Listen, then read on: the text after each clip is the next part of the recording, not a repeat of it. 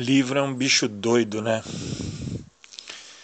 Quando a gente começa a ler um livro, é, a gente conversa com ele, né? A gente tenta estabelecer com ele um entendimento mútuo.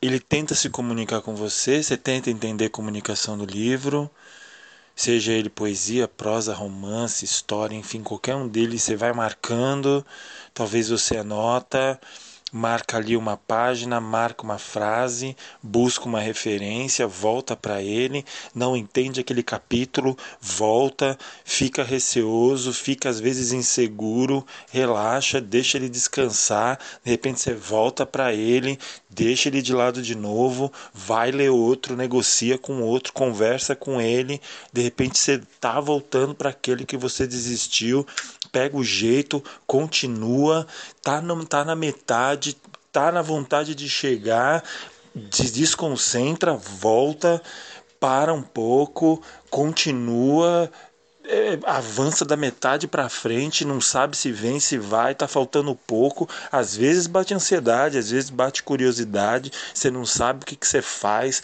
para um pouco, a vida te leva, você tem que parar o, um pouco de ler o livro porque a vida tá te levando, aí você espera mais um pouco para voltar, de repente dá um. Ai, uma. Uma. Ai uma espairada na cabeça, você quer descansar, o livro está lá, você vai lá, volta para pegar as últimas ali, os últimos momentos do livro. E aí você continua lendo, talvez você esqueceu alguma referência, volta da metade do meio para frente, vem do metade do meio para trás pensa e fala: caramba, tô chegando. Vai avançando, avança, avança, chega, não sabe se vai terminar, tá feliz porque tá terminando nas últimas páginas, já anotou, já arriscou, relembra de momentos. Quando você vê, você tá no, nos últimos momentos do livro, você não deixa, não desiste, porque agora é questão de honra terminar esse livro aí, não tá fácil. Você vai lá quando vê, uh, terminamos o livro. Sempre acreditei que livro é uma aventura complexa, intensa e necessária de ser vivida. Às vezes a gente tem um monte de livro que a gente nunca leu e que está esperando um diálogo. Às vezes os nossos livros na estante, eu tenho um monte de livro em casa e não consegui ler todos, mas todos eles estão aqui esperando para eu conversar com eles. A pergunta que eu me faço é: quando que eu vou ter coragem de estabelecer esse diálogo?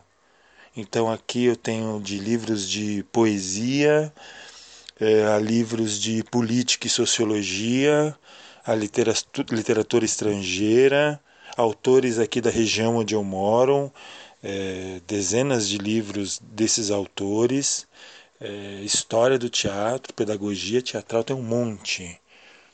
E aí eu fico sempre percebendo e pensando quando que eu vou estabelecer um diálogo com esse livro que eu ainda não li. Porque aí, quando eu decidir ter esse diálogo, vai ser muito legal vai ser sofrido, vou ter que negociar com ele de novo e conversar. E talvez eu anote no livro, talvez eu não anote, talvez eu tenha um caderno do lado para anotar e fico tentando de novo estabelecer uma, um novo padrão de diálogo, de compreensão daquele autor, daquela obra. Eu posso discordar daquela obra, posso concordar daquela obra, posso concordar com essa obra agora e discordar lá na frente com outras referências, como eu posso discordar dele agora e perceber que, pô, esse livro me disse muita coisa legal que eu precisava saber, mas eu só vou perceber isso lá na frente. Um livro me ajuda a conversar com outro.